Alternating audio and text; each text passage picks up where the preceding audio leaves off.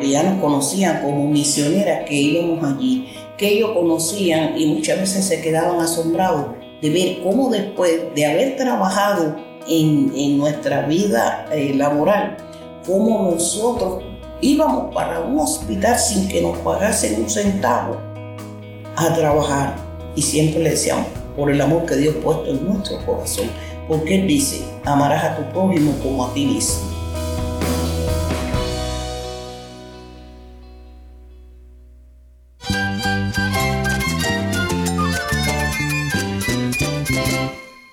Jesús es nuestro Salvador, nuestro amigo. Cristo es mi guía. Cristo significa todo, pero en primer lugar mi Salvador, mi refugio en tiempos difíciles. Él es nuestra fortaleza. Es la salvación, es la vida eterna. Bueno, Cristo es, vida. Él es suficiente. Él es el héroe de esta gran historia. Cristo para mí es mi todo. Es todo. Estás escuchando a El Faro de Redención. Cristo desde toda la Biblia para toda Cuba y para todo el mundo.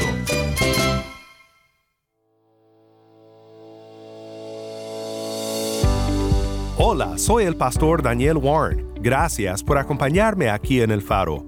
Esta semana te traemos entrevistas desde Cuba que el equipo de El Faro realizó en la Conferencia Nacional de Enfermeras Cristianos en Cuba. Hemos titulado esta serie Enfermeras al Servicio de Cristo.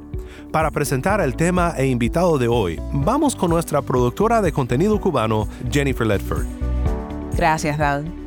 Hoy de nuevo nos acompaña Dargelia Oquendo, la presidenta de la Unión de Enfermeras Misioneras Evangélicas de Cuba. Hoy Dargelia comparte testimonios del campo misionero durante su servicio y trabajo como enfermera. En el momento tenemos los ojos cerrados, orando por la muchacha. En el momento de decir amén, cuando miramos, la jefa del hospital estaba frente a nosotros, la misma que nos había dicho que no se podía hablar nada del Evangelio y mucho menos de la Biblia. Entonces en esa ocasión le dijimos, el día que no podamos hablar, las piedras, mira usted ve las piedras que están en la calle, van a hablar por nosotros. Y ella pensó que era que nos habíamos vuelto locos y dice, oye eso, ¿cómo las piedras van a hablar? Las piedras no hablan. Digo, sí, los diez mandamientos fueron escritos en piedra no te vayas porque en unos momentos más regresamos con Jennifer y nuestra invitada de hoy.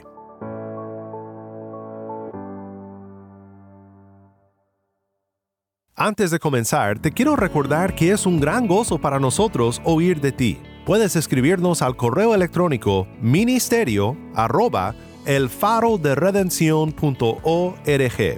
Nuevamente nuestro correo electrónico es ministerio arroba el O también puedes escribirnos por WhatsApp. Nuestro número es 1-786-373-4880. Y búscanos en las redes sociales. Simplemente busca arroba faro de redención. Estamos en Facebook, Instagram, Twitter y Telegram.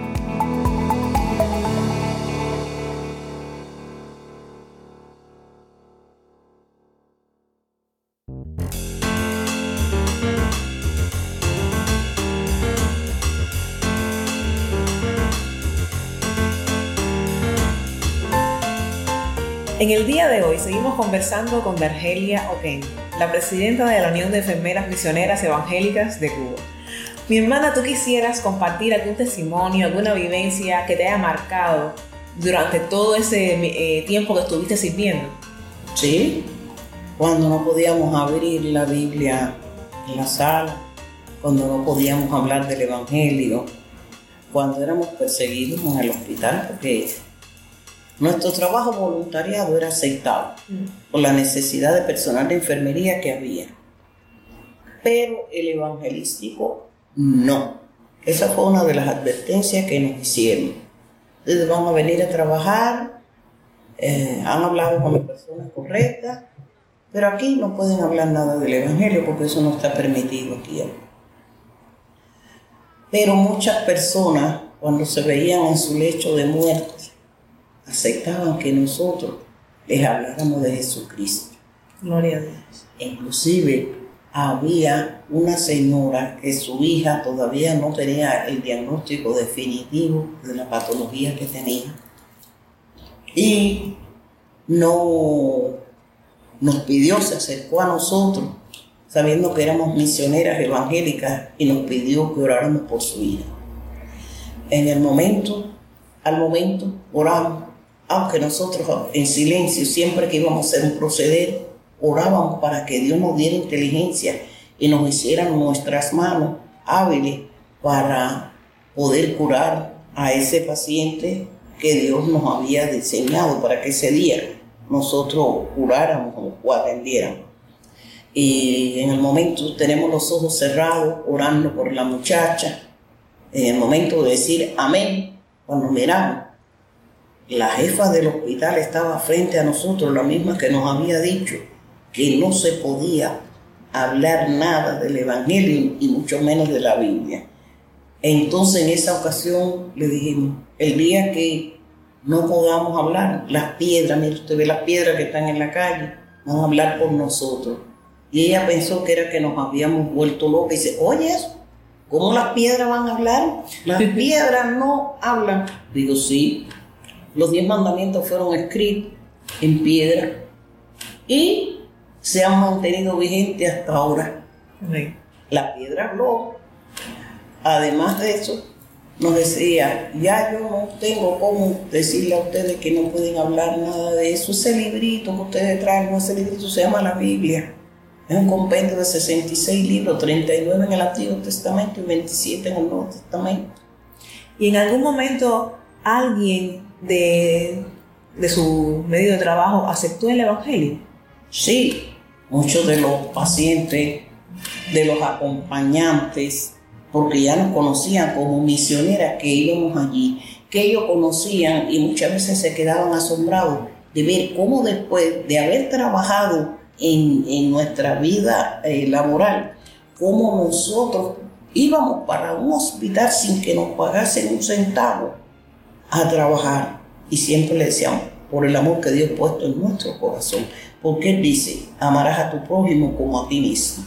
Y entonces, en medio de aquella vorágine, de ver tanta necesidad en aquellos hospitales, de ver una enfermera que aunque quisiera cumplir con su trabajo no podía hacerlo porque muchas veces estaban hasta embarazadas, no podían abarcar dos ni tres salas.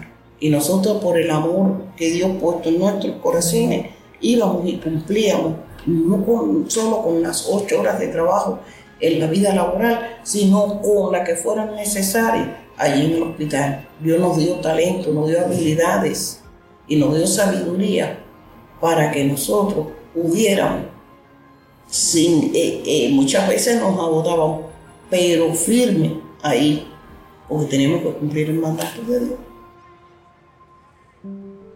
Eh, ¿Puedes contar la, parte de la experiencia con la enfermera que no les dejaba predicar el Evangelio y después ella fue la misma que conoció el Evangelio? ¿Cómo fue? Ah, en una ocasión que íbamos para el retiro espiritual en Yumurí, en los bajos de la Convención Bautista de Cuba Occidental, que era donde salía el transporte que nos conduciría hacia ese lugar, es una hermana que ya se encuentra en la presencia del Señor, la hermana Ángela Rodríguez Rocabruna, y la que le habla. Sentimos cuando dijeron, mencionaron nuestro nombre de Argelia. Ángela. Yo me asusté porque la voz me era conocida, pero no me podía ubicar que fuera esa persona que siempre me nos botaba del hospital.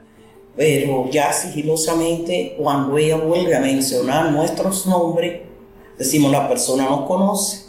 Cuando nos volvimos, vimos a la hermana Arregla, hoy nuestra hermana, pero en aquella ocasión ella eh, practicaba la santería, la brujería, el espiritismo, consultaba porque tiraba cartas, tiraba coco, tiraba caracoles, todas esas cosas que se ven dentro de, de la idolatría. Y no, nos asombramos y a la vez nos asustamos porque ¿para qué vamos a decir que no nos asustamos? Yo misma me quedé tan asombrada que le dije, ¿tú aquí? Dice, sí, ya yo no consulto, ya dejé la santería, ya dejé la brujería, ya mira, ya no tengo ni los cursos puestos ni nada. conocí a Jesucristo. Gloria a Dios. Ella lo conoce por dolor. Ella tuvo una experiencia con su hijo que se enfermó. Las personas, las- muchas personas le predicaron y ella decía, no, sí, yo no tengo por qué creer en eso. Y no tengo por qué creer eso, lo mío es esto. Sigue tú con lo tuyo, que yo sigo con lo mío. Y por esa experiencia que ella vivió con su hijo enfermo, se convierte al Evangelio, cosa que nosotros no nos habíamos enterado porque ya no estábamos haciendo el servicio misionero en su hospital. ¿Qué otra experiencia eh, misionera que hayas tenido en el campo quisieras contar a, la- a nuestra audiencia?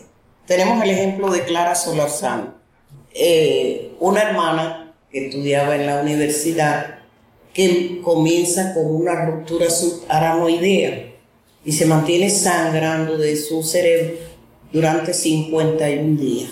En ese tiempo ella se aferró grandemente al Salmo 23 y un buen día, ese mismo día que ella cumplía los 51 días de su ingreso, y de los médicos están investigando y por qué sangraba. Eh, se veía la hemorragia. Ella, ella en su, en su malestar, en su gravedad, en su desesperación, ve cuando una paloma entra por una de las ventanas del hospital y llama a su mamá y le dice, mira mamá, esa paloma que ha entrado trae el mensaje de salvación. Minutos después ella deja de sangrar y cuando los médicos fueron a verla, le dicen, pero ¿cómo es esto? ¿Qué ha ocurrido aquí? ¿Cómo has dejado de sangrar? Y porque la vieron de pie, le dijeron, pero ¿cómo es posible que estés de pie? Y fue el milagro de la sanidad divina que Dios obró en ella, porque esa fue una de las expresiones de los mismos neurocirujanos que la estaban tratando. Ese solo un milagro pudo haber sellado esa arteria. ¿Y qué fue lo que sus padres les dijeron a ustedes luego de que ella había hubo recibido sanidad y que no, o sea, en medio de esa escasez de, de personal eh, El papá, sobre todo, que era una personalidad, se queda pensando cómo era posible de que las 24 horas del día su hija tuviera enfermeras allí con ella constantemente. Y nuestra respuesta fue por el amor que Cristo ha puesto, Amén. de que amarás a tu prójimo como a ti mismo, porque es verdad, somos la familia de la fe, Amén. que es la más grande, porque no hay consanguinidad entre sí, pero el amor de Cristo nos une Amén. Es más fuerte. y es más fuerte que todo, y por eso es que 24 horas por 24 horas, los 7 días de la semana, Clarita tenía una hermana que, que oraba Y la y cuidaba Amén. y la asistía en todas las Y necesidades. Clara, después de que fue sana de una situación tan compleja de salud, ¿quedó con alguna secuela? No quedó con secuela alguna. ¿Qué los médicos, se quedaron paralizados cuando la vieron caminando. E inclusive muchos pensaron que ella no iba a poder terminar de estudiar, que no se iba a poder casar, que no iba a tener hijos. Y actualmente Clara tiene eh, dos niños de- que han de, as- ya han de rebasar la, la adolescencia. Eh, terminó sus estudios, se casó, O sea, gracias al Señor, Clara pudo hacer todo lo que los médicos habían dicho que no podía hacer. que no podía ser, porque Señor. los hombres dicen, pero Dios es el que dispone cómo va a Amén. hacer las cosas. Amén. No son los hombres, es Dios el que tiene el control de todo, desde que nacemos hasta que vamos a su presencia.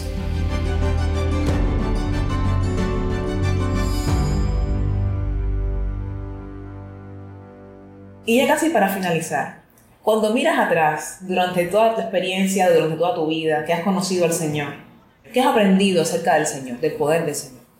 ¿Qué he aprendido? Primero, amar al prójimo, predicarle a esas personas que aún no conocen al Señor para que lo conozcan y se entreguen a, a Él. que vean que es la mejor vida, que esas personas que por una causa u otra fueron lastimadas y guardan rencor, que el rencor no conduce a nada bueno, que el perdón es lo principal que debe eh, tener una persona para vivir más tiempo porque no viven con ese rencor ni con esa angustia. ¿Puedes pensar en alguna manera de exhortar a las enfermeras cristianas que pueden estar escuchando este programa? ¿De qué manera las podrías exhortar? ¿Qué consejo les darías? ¿Qué consejo les daría? Según lo que has pasado en toda tu experiencia, todo lo que has aprendido, ¿qué consejo les darías?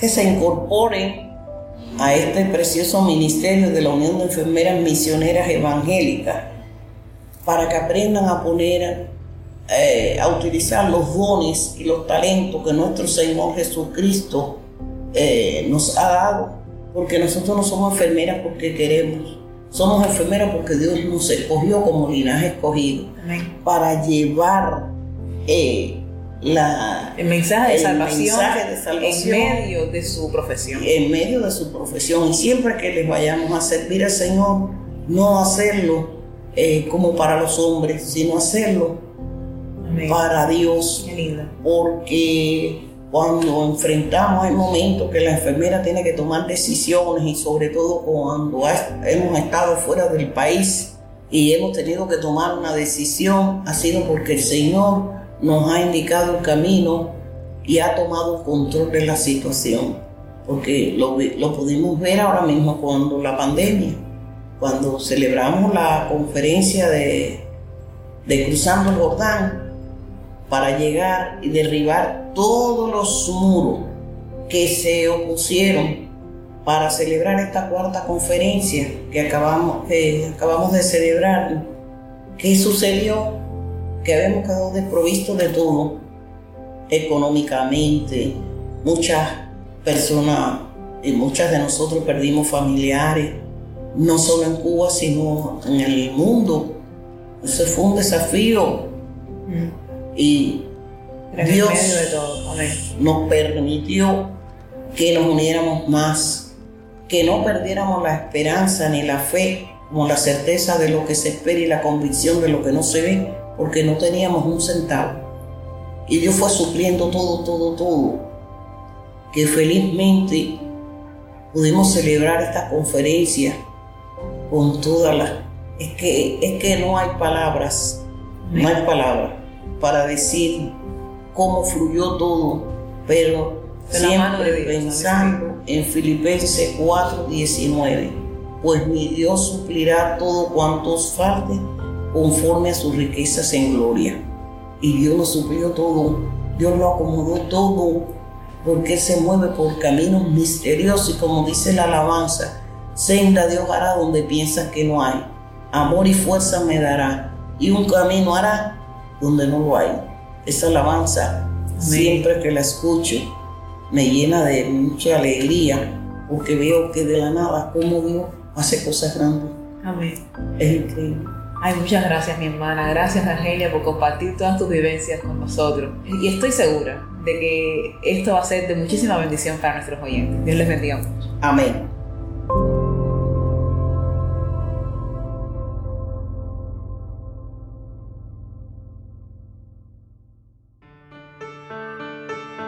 Soy el pastor Daniel Warren y esto es el faro de redención.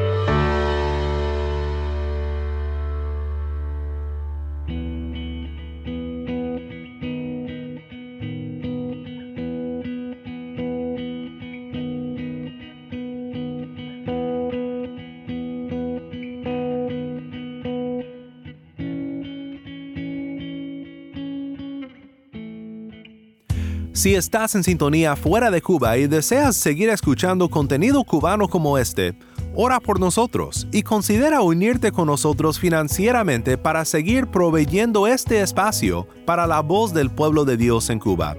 Para más información sobre el faro y sobre cómo puedes ayudar, visita nuestra página web elfaroderedencion.org. Nuevamente nuestra página web elfaroderedencion.org. ¿Tienes una historia que contarnos sobre cómo el faro de redención está impactando tu vida? Mándanos un correo electrónico a ministerio arroba elfaroderedencion.org ministerio arroba elfaroderedencion.org O si te es más fácil, puedes enviarnos un mensaje en WhatsApp.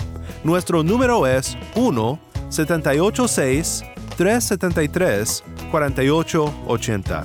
Nuevamente nuestro número de WhatsApp 1-786-373-4880. Y no olvides buscar el perfil del Faro de Redención en Facebook, Instagram y Twitter, donde encontrarás diariamente más recursos para animarte en tu fe.